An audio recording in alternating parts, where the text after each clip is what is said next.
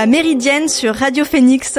Au programme aujourd'hui, la chronique sportive d'Enzo, un point sur le sida en Russie. Mais avant cela, on accueille Lydie Bruet, 13, membre de, du, du, conseil de l'association Clown en Cœur, et Agnès Conan, clown hospitalière pour l'association sous le nom d'Orangette Quiche. Bonjour Lydie, bonjour Agnès. Bonjour. Bonjour. Clown en cœur, c'est une association de clowns hospitalières qui interviennent auprès du public fragile. Donc on a des enfants hospitalisés, des personnes âgées ou encore des personnes en situation de handicap. Est-ce que l'une d'entre vous pourrait nous présenter un peu l'association? Euh, ben, L'association euh, Clown en est née pendant le premier confinement. Euh, nous avons déposé les statuts en avril 2020 et donc nous tournons depuis euh, trois ans euh, en Normandie. Donc en priorité, 80% de notre temps dans les établissements de soins. Donc en effet, ça va de, de l'enfant à la personne âgée, en passant par les adultes et les personnes en situation de handicap. En tous les cas, en priorité, les personnes les plus isolées et ou vulnérables. Et euh, donc nous sommes deux clowns. Euh, ma partenaire, donc Christine Daudement, alias Fleur des Champs, et moi-même Agnès Conan, alias euh, Orangette Quiche. Donc nous tournons en duo, deux chambres en chambre, euh, puisqu'en fait le principe ce sont des micro-spectacles personnalisés pour chacun des résidents ou des patients, bien sûr avec leur adhésion en amont que nous allons chercher. Donc vous venez de le dire, c'était en plein Covid. Qu'est-ce qui vous a donné envie de, euh, de monter l'association? Alors en fait, euh, Christine et moi avons un parcours de clown et de formation de clown depuis euh, plus de 15 ans. Et est arrivé un moment de notre carrière professionnelle, puisque nous sommes d'un certain âge, nous nous sommes dit que nous avions très envie, en tous les cas, que l'activité clown devienne une activité professionnelle. Et donc nous avons fait de nombreuses formations. Hein, et il faut se dire que le chemin du clown c'est des formations et un chemin euh, toute la vie. Et euh, à un moment donné, euh, donc euh, Christine a fait l'école du Samovar, hein, qui est vraiment le l'école, le temple du clown. Moi, je suis allée aussi faire d'autres écoles, et notamment l'école du l'institut de formation du rire médecin. Et donc, à l'issue de cette formation, on nous encourageait à monter nos compagnies. moi, j'ai d'abord cherché à être recrutée dans la région, et bah, j'ai vite fait le tour parce qu'il y en a pas 50 000 des compagnies de clowns hospitaliers. Et du coup, de là est née l'envie de, de monter une, association, euh, une compagnie donc, hein, puisque les compagnies ont le statut d'association loi 1901. Donc je me suis entourée euh, d'un bureau, c'est-à-dire d'un président, d'une euh, trésorière, d'une secrétaire et de quelques membres actifs pour pouvoir tourner, puisque moi je suis donc sur le terrain. Donc il me fallait une direction de, associative hein, pour pouvoir tourner. Et Lydie, tu es membre de ce conseil, tu es trésorière également. Euh, comment tu as eu envie justement de rejoindre l'association? Donc moi j'ai rejoint l'association il y a un an et demi, début 2022. Hein, donc, euh, comme l'a précisé Agnès, hein, donc ils avaient euh, l'association était toute jeune. Donc les clowns, hein, leur, ils doivent passer leur temps auprès de leur public. Et donc avec le président Philippe Lamy, euh, Agnès, qu'on se connaît depuis euh, plus de 25 ans maintenant. Et donc, euh, ils ont eu la trésorière précédente a dû démissionner pour des raisons personnelles. Et donc, ils sont venus me chercher en me demandant si je voulais rejoindre l'association. Et donc, par rapport à mes valeurs, par rapport à ma disponibilité, bah, j'ai dit que c'était avec grand plaisir que je rejoignais l'association. Et donc depuis plus d'un an et demi maintenant, eh bien, je fais partie euh, donc du bureau de l'association. Et mon rôle, hein, c'est de eh bien, de soulager euh, les clowns de toute la partie euh, contrat, la partie paperasse entre guillemets, pour qu'ils puissent passer la plupart de leur temps auprès de leur public. Et moi, je m'assure que tout fonctionne bien au niveau de l'association. Agnès, donc on, l'a dit, vous faites partie d'un duo de clowns avec de véritables personnages, Orangette Quiche et Fleur Deschamps. Comment vous avez construit ce personnage justement? Alors le clown, euh, bah on part de soi. On dit, euh, on entend souvent euh, chacun a son clown, a son propre clown, et, et en fait c'est ça la, la, à la fois la force et la difficulté, c'est de faire de ses faiblesses entre guillemets, et ben les mettre en avant Et, euh, et c'est vrai que par exemple moi j'ai euh, longtemps euh, je, je, je portais pas de robe dans ma dans, dans ma vie par exemple. Et, et parce que je me disais voilà j'ai eu j'ai eu des grossesses et j'avais un petit peu de ventre. Et je me disais et eh ben le, le, clown a été pour moi l'occasion de de mettre en valeur ce petit ventre à, travers des, des robes très moulantes et des robes courtes. Parce que quand j'étais ado bah je portais pas de, de robes courtes hein, l'éducation faisait que mes parents m'interdisaient de, de porter certaines certaines tenues. Et euh, et du coup, ben, je me suis éclatée euh, à, à, choisir et à, et à, et à travers le clown, à porter des vêtements euh, que j'aurais aimé ou que je rêvais de, de, porter et que du coup, ben, je peux porter aujourd'hui en toute liberté.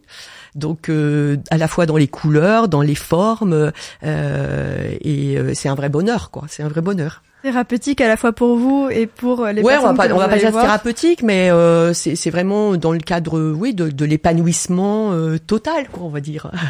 et euh, Orangette Quiche, à part euh, les robes de couleur, comment elle est?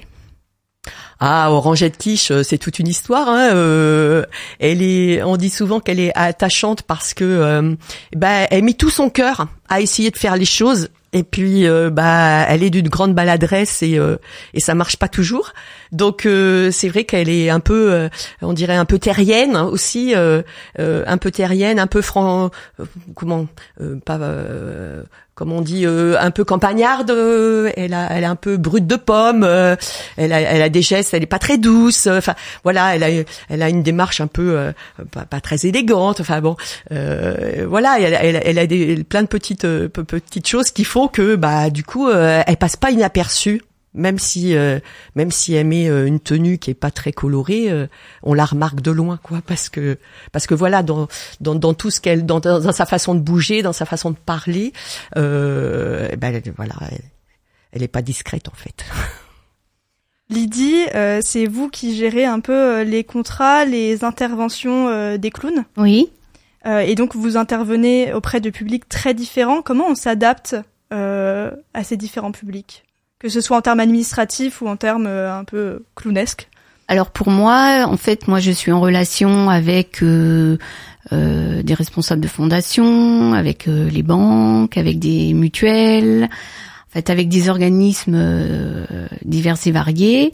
Et donc moi notre rôle, hein, avec le donc comme je disais avec le président, hein, c'est de les sensibiliser à notre cause de bien expliquer pourquoi on a monté l'association, hein, pourquoi il est important aujourd'hui d'aller vers des publics euh, diversifiés qui sont ou isolés ou seuls ou malades, hein, et de de tout faire avec leur collaboration, hein, avec ces établissements, eh bien pour leur apporter, pour que les clowns leur apportent euh, un peu de sourire, un grand sourire, euh, un peu de joie dans leur dans leur journée.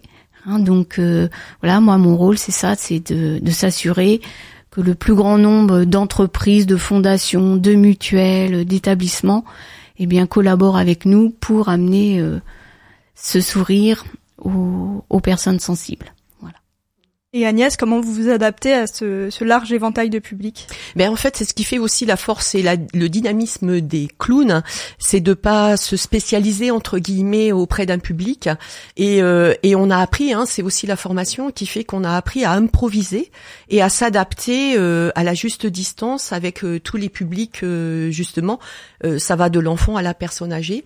donc on a une entre guillemets une boîte à outils virtuelle à côté de nous, euh, qui peut nous aider justement à entrer en relation, par exemple une personne douloureuse au fond de son lit, hein, que ce soit un enfant ou une personne âgée, euh, elle va peut-être pas avoir au premier abord envie de d'avoir une visite, mais le fait par exemple de, de, rentrer, euh, moi je joue du ukulélé par exemple, de rentrer sur le la musique de Pachelbel, toute douce, en picking, euh, bah l'idée c'est aussi ça, c'est c'est de, de, rentrer euh, et, de permettre à la personne l'espace d'un instant d'oublier sa douleur, de partir ailleurs.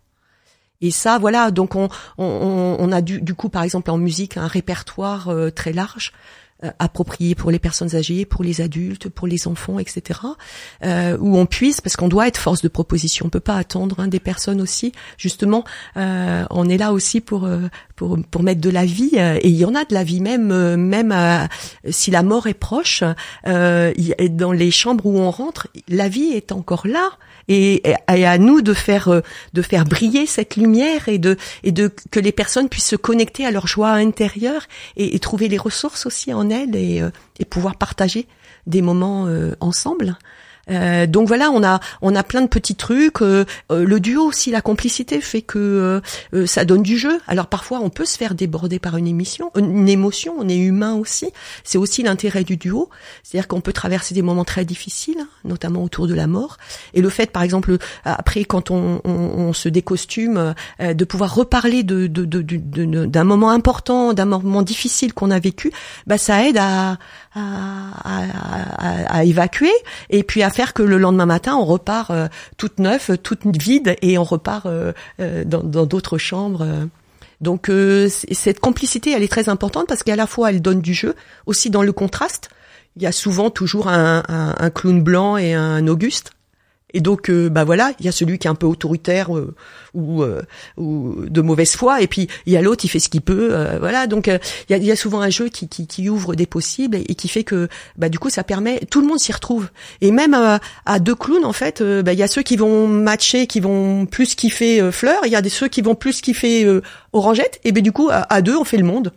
Tout le monde s'y retrouve quoi, dans une assemblée tout, tout, le monde est content au final parce que bah il y a, y a, un tel contraste que bah, chacun s'y retrouve. En fait. Oui, les, les patients jouent avec euh, l'une ou enfin l'une d'entre vous. Euh. Ah ou les deux même au contraire. Hein, oui oui. Non là je pensais plus dans le dans le regard qu'on porte euh, à l'ensemble et c'est vrai que le c'est vrai que du coup le, le, duo ouvre ouvre une palette de jeux plus grande justement.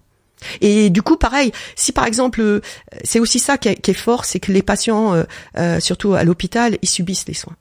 Et pour une fois qu'ils ont la possibilité euh, de donner leur avis, c'est-à-dire d'avoir le pouvoir de dire oui ou non, bah des fois ils n'ont pas envie de voir les clowns ou ils, disent non parce que bah ils ont, ils ont en fait ils ont envie de jouer avec nous.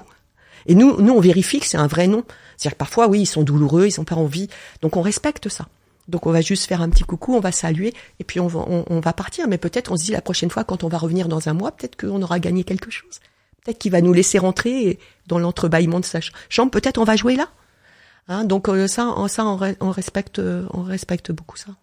Vous avez des retours des patients que vous avez pu aider?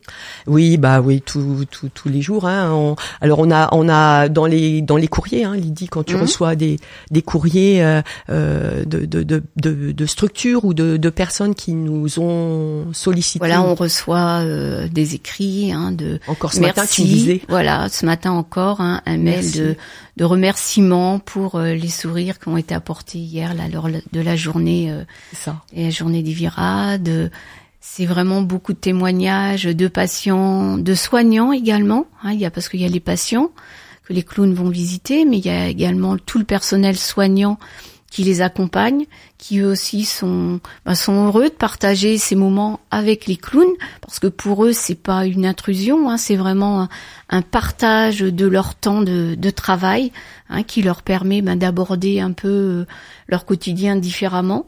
Hein. donc on a on a de nombreux témoignages hein, qui qui nous montrent que le, le bénéfice le bénéfice qu'apportent les les clowns est important hein, auprès de tous les tous les publics. J'imagine que ça vous nourrit un peu ce genre de témoignage. Ah mais complètement. Ah oui. Et, et, c'est vrai quand on, on, va en institution comme ça, on, on, prend en compte toutes les personnes. On peut en croiser dans le couloir, on peut croiser des soignants, on peut, euh, bien évidemment, on va jouer aussi avec eux bien sûr s'ils sont d'accord. Hein. Et même le, le, le, fait de voir euh, des patients ou des résidents jouer avec nous, des soignants vont venir voir et ça, ça les remplit parce que c'est l'occasion de, de voir peut-être un, un, résident qui, là, il va sourire, il va jouer avec nous, il va parler, alors que d'habitude il parle pas ou il est ronchant ou et donc ça leur redonne le peps quoi, parce que c'est vrai que c'est un, un, boulot difficile et, euh, et, c'est chouette aussi de pouvoir euh, partager ensemble ces moments-là parce que nous on les connaît pas non plus forcément, euh, surtout en début de programme parce puisqu'on a des programmes où on vient une fois par mois pendant plusieurs mois. Et le fait d'avoir le retour des soignants aussi sur les évolutions et ce qu'ils voient des, des résidents, ben c'est du bonheur pour tout le monde. À la fois pour les soignants parce que ça leur donne euh, euh, ça leur donne du sens à leur travail et l'envie de continuer. Et puis à nous, ben bien sûr, nous ça nous remplit aussi. Nous c'est le plus beau des cadeaux hein, quand on a même une ébauche de sourire euh, au coin de. Hein, on n'a pas forcément toujours des merci exprimés comme ça, mais mais mais c'est c'est des cadeaux, c'est du bonheur tous les jours. Nous on a vraiment le sentiment aujourd'hui. Christine comme moi, Christine a un parcours euh, a, eu un parcours dans le secteur médical, moi dans le secteur social. Aujourd'hui, c'est vraiment un choix euh, de reconversion professionnelle dans ce travail. On a vraiment tous les jours le sentiment et le euh, de se dire on est à notre place et on profite de ces instants-là, de ces instants-là tous les jours. Et même des jours comme hier, où on a aidé les Virades de l'Espoir à collecter des fonds pour la mucoviscidose. Donc là, dans ces cas-là, euh, en événement comme ça, on fait de la déambulation. Euh, et pareil, on est toujours dans l'improvisation. Hein. Au lieu d'être de chambre en chambre, on va de personne en personne. Et là, c'est pareil. Hein, on, il y, a, y, a, de l'amour, il y a, y a, du partage, il y a, euh, c'est très riche. Et les gens sont, sont, aussi nous expriment très très vite parfois euh, euh, le bonheur qu'ils ont de nous voir là et le, le nous expriment le bonheur et, et le respect euh, ou l'admiration de ce qu'on fait quand on va dans les établissements. Donc, euh, bah, je dirais qu'on a besoin les uns les autres parce que nous, nous, euh, on y va que si aussi on a les, les sous, parce que là, il faut aussi être clair euh, pour y aller. Et, euh, et, du coup, et du coup, voilà, il y a aussi, on a des généreux donateurs, que ce soit des particuliers ou des entreprises. On a des, des, patients, des résidents qui nous attendent et qui, aimeraient qu'on revienne plus. Et quand un programme se termine, c'est toujours difficile parce que voilà, on n'a qu'une envie, c'est d'y retourner. Alors on cherche après les moyens et ça marche. Mais voilà, enfin, je pense que voilà, c'est de l'amour, du bonheur, de, de la joie, du sourire euh, pour tous et jusqu'au bout de jusqu'au bout de la vie, faut le redire. Et en parlant de bonheur, il y a quelque chose sur vos réseaux sociaux qui m'ont intrigué, c'est la danse à gégette. Qu'est-ce que c'est la danse à gégette? Ah, alors la danse à gégette, c'est le tube de l'été. le tube de l'été, c'est 100% made in Normandie, faut le savoir. C'est une chanson qui a été conçue même à Lyon-sur-Mer. Donc Alain Soyer, qui est euh, compositeur, euh, arrangeur, interprète, euh, qui a composé la musique, et moi-même, Agnès Conan, qui a composé les paroles et la chorégraphie. Et donc c'est pour Orangette, cette chanson elle est, euh, elle est chantée et, dansée par Orangette. Et donc euh, depuis deux ans, on l'a fait tourner euh, sur le sur le la côte euh, pour comment pour on a fait en fait on a on a créé un CD single au profit de Clown en. Donc ça fait partie des goodies et des petites choses que l'association vend au profit de Clown en Cœur pour collecter des fonds pour compléter quand les structures n'ont pas suffisamment de moyens ou des programmes où il faut plusieurs financeurs pour des appels à projets ou des fondations. Donc euh, c'est un petit CD single euh, qui est euh, de 5 euros au profit de, de Clown et qu'on on propose à qui veut l'acheter. En tous les cas, je l'ai encore, je l'ai encore dansé et, et chanté avant-hier à la fête des Normands à Lyon-sur-Mer. Euh, ça a été un moment de partage et de joie avec chacun parce que c'est vraiment une une chorégraphie très simple et des paroles très sympas sur la joie de partager ensemble euh, le, le, le, le, fait de danser et, de, de, partager un moment heureux ensemble, quoi. De la joie, de la joie, il en faut. Et, dans le mouvement, c'est encore mieux. Alors c'est pas le Madison, euh, mais c'est aussi bien. Hein. Et j'espère que ça va devenir un, ça va devenir un, tube national. J'espère que ça va, ça va sortir des, des, des, frontières de la côte de Nacre, euh, parce que bon, on en est très fiers aussi hein, de cette danse à gégette. Si vous voulez soutenir les clowns en cœur et aussi euh, prendre une bonne dose euh, de bonheur, vous pouvez regarder euh, la danse à Gégette. Est-ce que vous avez aussi des partenariats financièrement pour pour vous aider? Alors des partenariats, on en a eu, on en a quelques-uns. Hein. On a Culture Santé, hein, ça c'est un gros, un, partenaire important. La Fondation des pompes funèbres aussi. Hein. On a également euh, un partenaire immobilier, Immo, AG2R La Mondiale, que je dois pas oublier, le Crédit Mutuel, Harmonie Mutuelle. Euh, voilà, ce sont nos, principaux euh, partenaires hein, qui, alors avec eux, on répond à des appels à projets ou à des appels de fonds hein, pour justement pouvoir monter des projets avec les établissements. Et donc, les établissements bah, paye une partie, la fondation et Clown en cœur, bah, comme le précisait Agnès, hein, euh, on peut contribuer nous également hein, à, financer une partie des, spectacles lorsque euh, les établissements n'ont pas suffisamment de moyens.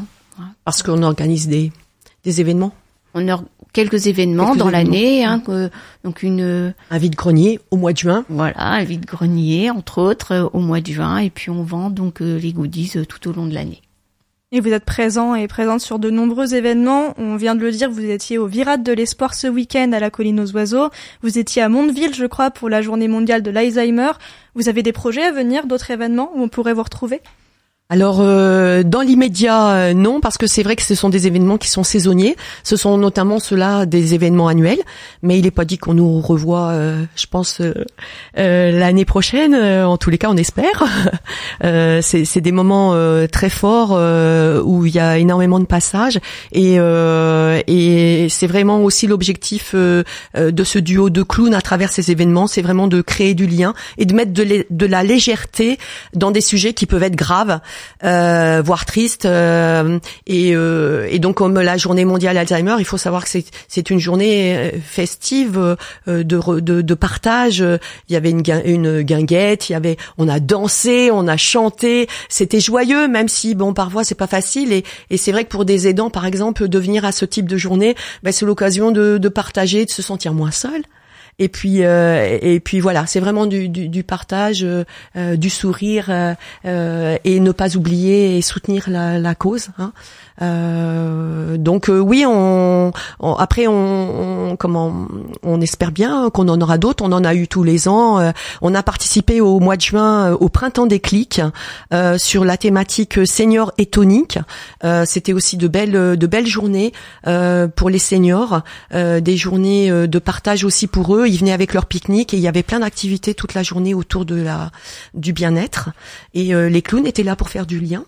Euh, et pour, euh, c'est vrai que c'est pas facile des fois quand on arrive tout seul euh, comme ça dans une journée où il y a plein de gens qu'on connaît pas. Donc bah ça facilite les choses. Hein. Les clowns sont là pour pour relier les gens entre eux et, euh, et partager des moments des moments joyeux. Donc euh, voilà, il y en aura d'autres aussi. Euh, en tous les cas, on est à la disposition, on est ouvert à toute proposition, on adore les défis à relever. voilà, à partir du moment où il y a un événement, on peut débarquer en plein milieu de la soirée, on peut accueillir des invités. Enfin voilà, tout est possible. Et faire la danse à gégette. Et de faire la danse à gégette, oui, bien sûr, au contraire. Merci beaucoup Lydie et Agnès d'être intervenues dans la Méridienne. On peut vous retrouver sur vos réseaux sociaux, notamment sur votre Facebook Clown en cœur. Voilà. La Méridienne, ça continue, mais avant cela, une petite pause musicale avec Awfully Quiet de Barcelone.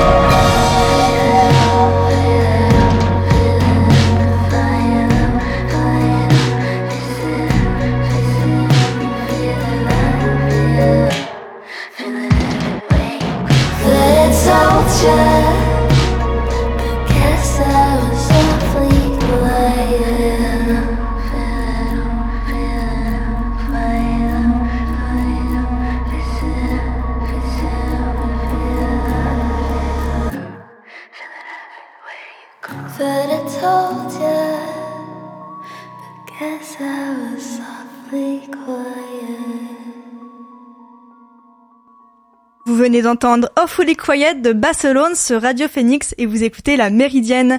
En fin d'émission, on fera un petit point sur les pénuries de médicaments concernant le sida en Russie. Mais avant cela, on accueille Enzo, notre chroniqueur sport. Bonjour Enzo. Bonjour Joanne. On passe à ton focus de la semaine. En cette rentrée, tu voulais revenir sur des événements qui t'ont marqué durant la période estivale. Et aujourd'hui, aujourd'hui, tu nous parles de l'avènement d'une nouvelle championne américaine. Exactement, Joanne. Pour cette deuxième chronique de l'année, je vais revenir plus en détail sur un moment fort du sport américain en cette année 2023. On revient quelques jours en arrière dans la fournaise de Flushing Meadows.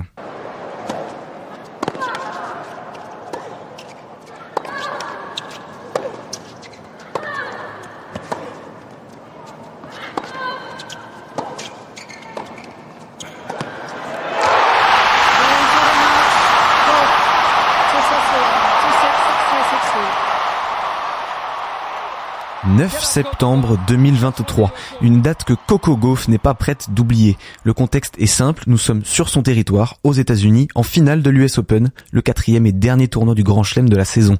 Elle vient alors de renverser la future numéro 1 mondiale, la Biélorusse Arina Zabalenka, dans un duel en 3-7 et 2h6 de combat. Un dernier passing gagnant de revers et la voilà en larmes, écroulée, comme écrasée par les acclamations du plus grand cours de tennis du monde, le Arthur Ashe Stadium et ses 22 000 spectateurs debout, acclamant d'une même voix la nouvelle reine du tennis américain. L'heure tant attendue de la consécration pour celles à qui on prédit le plus bel avenir depuis déjà bien longtemps. C'est donc sa première victoire dans les tournois du Grand Chelem, mais comme tu viens de l'évoquer, Cory est un véritable phénomène de précocité. Tout à fait. Cory n'a pas attendu cette édition 2023 de l'US Open pour faire parler d'elle sur la planète tennis. Celle qu'on appelle plus souvent Coco que par son vrai prénom est issue d'une famille de sportifs avec un papa basketteur et une maman heptathlète, tous deux au niveau universitaire. Et elle débute le tennis à l'âge de 6 ans, inspirée par une certaine Serena Williams. Et vous verrez que c'est un nom de famille qui va recroiser plus tard le chemin de Coco. Elle rejoint sa première académie de tennis à ses 8 ans, aux côtés de l'entraîneur Gérard Loglo en Floride. L'expérience est cependant mitigée, et ce sont finalement ses parents qui vont mettre leur carrière respective entre parenthèses pour s'occuper de l'entraînement et de la scolarité de leur fille. Mais le talent de Coco se, révèle vite trop lourd à gérer, et son paternel comprend que pour assurer la progression de sa fille, il lui faut un nouvel entraîneur, capable de polir ce diamant brut. Et cet entraîneur sera un Français, Cocorico, Patrick Mouratoglou, qui la repère début 2015. Rapide topo sur notre cher Patrick Mouratoglou, c'est un entraîneur de tennis, bravo, vous suivez, principalement connu pour avoir été de 2012 à 2022 l'entraîneur de Serena Williams, période pendant laquelle la joueuse remporta pas moins de 10 tournois du Grand Chelem en simple, ce qui n'est pas ridicule du tout. L'entraîneur français prend donc Coco sous son aile début 2015 au sein de son académie basée dans le sud de la France et les résultats sont immédiats. Quelques mois plus tard, l'américaine remporte sur son sol le championnat national sur terre battue des 12 ans et moins, le tout à seulement 10 ans et 3 mois, ce qui fait d'elle encore à ce jour la plus jeune vainqueur de l'histoire de la compétition. Son parcours junior est une succession de records de précocité. En 2016, Gauff découvre le tournoi des Petits As à Tarbes dans les Hautes-Pyrénées, tournoi ouvert aux joueurs et joueuses de 14 ans et moins, et reconnu pour révéler les futurs grands noms du tennis international. Qu'à tienne, à 12 ans et pour sa première participation, elle réussit à atteindre les demi-finales et là aussi c'est un record. Par la suite, en 2017, Coco débute sur le circuit international junior, le circuit ITF junior, où elle sera opposée à des joueuses ayant maximum 18 ans, soit 5 ans de plus qu'elle à ce moment-là. Mais vous connaissez à connaître la chanson désormais. Goff continue son ascension fulgurante et parvient à être finaliste dès son troisième tournoi à ce niveau. L'année 2017 se termine tel un conte de fées puisqu'elle atteint la finale de l'US Open Junior où elle s'incline face à une autre américaine Amanda Anisimova. À cette occasion, elle devient la plus jeune finaliste de l'histoire du tournoi chez les juniors. Vous l'avez donc compris, Coco devient vite une star sur le circuit junior et en 2018, elle confirme avec plusieurs titres majeurs, Roland Garros Junior qu'elle remporte en devenant la cinquième plus jeune gagnante de l'histoire du Grand Chelem parisien, mais aussi son premier titre majeur en double, l'US Open Junior, qui entérine chez elle une appétence certaine pour le jeu de double. Gauff remporte aussi en fin d'année avec les États-Unis la Fed Cup face à l'Ukraine et termine la saison au deuxième rang mondial chez les juniors. Comme tu nous l'as raconté, Coco Gauff, c'est donc un parcours impressionnant déjà chez les juniors et ça précède une entrée tout aussi fracassante chez les adultes. Exactement, Johan. On est le 21 mars 2019 et Coco Gauff n'a que 15 ans et 8 jours quand elle remporte au Masters 1000 de Miami son premier match dans un grand tableau sur le circuit WTA, qui n'est autre que le circuit professionnel féminin. Plus tard dans la saison, elle tentera de s'extirper des qualifications pour débuter chez les adultes dans les tournois du Grand Chelem. Tentative infructueuse à Roland Garros, mais c'est à Wimbledon qu'elle va définitivement se révéler au grand public. Sortant des qualifications, Goff hérite au premier tour d'un match contre une de ses idoles, Venus Williams, cette tournoi du Grand Chelem, qui est alors à ce moment de, de 24 ans son aîné. Un véritable choc générationnel et au terme d'un match bluffant de maturité, c'est l'adolescente de 15 ans qui sort vainqueur en deux manches. Rebelote au deuxième tour, où elle bat Ribarikova, demi-finaliste sur le gazon londonien deux ans auparavant. Au troisième tour, encore un exploit, où après avoir sauvé deux balles de match, elle s'impose finalement en 3-7. Son épopée fantastique prend fin en huitième de finale, où elle baisse pavillon face à la future gagnante, la roumaine Simona Alep. Qu'importe, Gove vient alors d'entrer dans une nouvelle dimension, et vu son très jeune âge, il aurait été raisonnable de penser qu'après un tel exploit la semaine suivante serait apparenté à un retour sur Terre, mais que nenni. Fin, fin juillet 2019, elle remporte son premier titre en double sur le circuit WTA à Washington, et encore mieux, sur les deux premières semaines d'octobre, Coco triomphe pour la première fois en simple, battant Ostapenko en Autriche, puis une deuxième fois en double, au Luxembourg cette fois-ci. 875e joueuse mondiale fin 2018, Goff boucle la saison 2019 à la 69e place mondiale. Début 2020, elle découvre l'Open d'Australie, où son parcours prend fin en huitième de finale. Puis en 2021, l'américaine poursuit tranquillement son apprentissage en rayant les demi-finales sur dur à Abu Dhabi, puis sur terre battue à Charleston. Entre-temps, entrée dans le top 40 mondial, elle glane son deuxième trophée en simple à Parme sur terre battue, avant d'atteindre son premier quart de finale en Grand Chelem à Roland Garros, devant une nouvelle fois s'incliner face à la future vainqueur, la Tchèque, la. S'arrêtant au huitième de finale à Wimbledon et au deuxième tour de l'US Open, Gove termine alors la saison 2021 à la 22e place mondiale, en rappelant qu'elle n'a alors que 17 ans.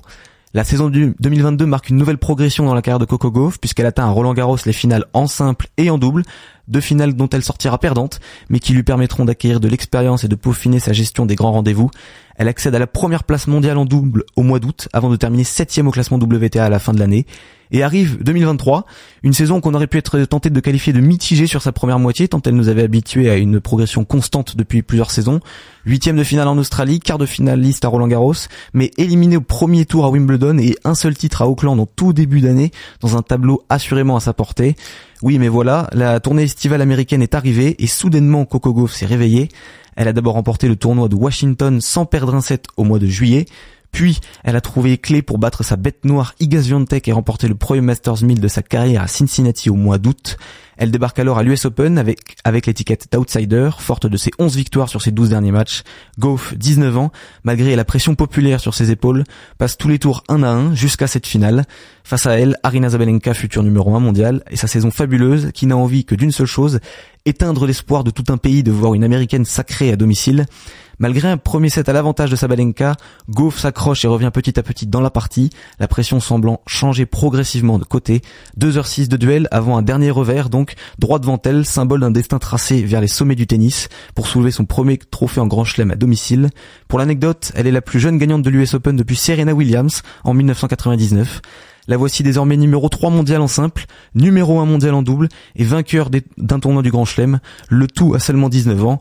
Et je pense qu'on peut dire qu'à 19 ans, eh ben c'est déjà pas mal. Merci beaucoup Enzo pour ce portrait de Coco Goff. On te retrouve lundi prochain pour ton Actu Sport. Vous écoutez La Méridienne sur Radio Phoenix. Juste avant de se quitter, petit focus sur la situation des personnes séropositives en Russie, d'après une enquête Radio France. En Russie, l'épidémie est fortement installée. On compte jusqu'à 1,5 million de personnes séropositives pour 143 millions d'habitants. La Russie est également cinquième au rang mondial en termes de taux d'incidence, c'est-à-dire que les nouveaux cas déclarés tous les ans sont très nombreux. Malgré la situation inquiétante, seuls 61% euh, des personnes concernées reçoivent un traitement régulier et complet. Les associations de séropositifs et séropositives russes affirment que la pénurie de traitements contre le VIH s'alourdit. Dans le cadre des sanctions suite à la guerre en Ukraine, certains laboratoires étrangers ont déserté le marché russe. La Russie nie ces affirmations et explique qu'elle peut subvenir à ses propres besoins médicamenteux. Toutefois, les associations qui luttent contre le VIH sont très inquiets. Pour mieux comprendre la situation des personnes séropositives, je ne peux que vous conseiller vivement le film 120 battements par minute de Robin Campillo. L'intrigue se déroule en France et non en Russie au début des années 90. On suit des militants et militantes d'Actop Paris. La méridienne, c'est terminé pour aujourd'hui. Merci encore à Lydie et Agnès de Cœur. Merci à Enzo pour sa chronique. Merci à Emmanuel à la technique. Et nous, on se revoit demain pour une nouvelle méridienne. En attendant, vous pouvez retrouver Elvire pour l'actualité culturelle dans la belle antenne. Rendez-vous à 18h sur Radio Phoenix.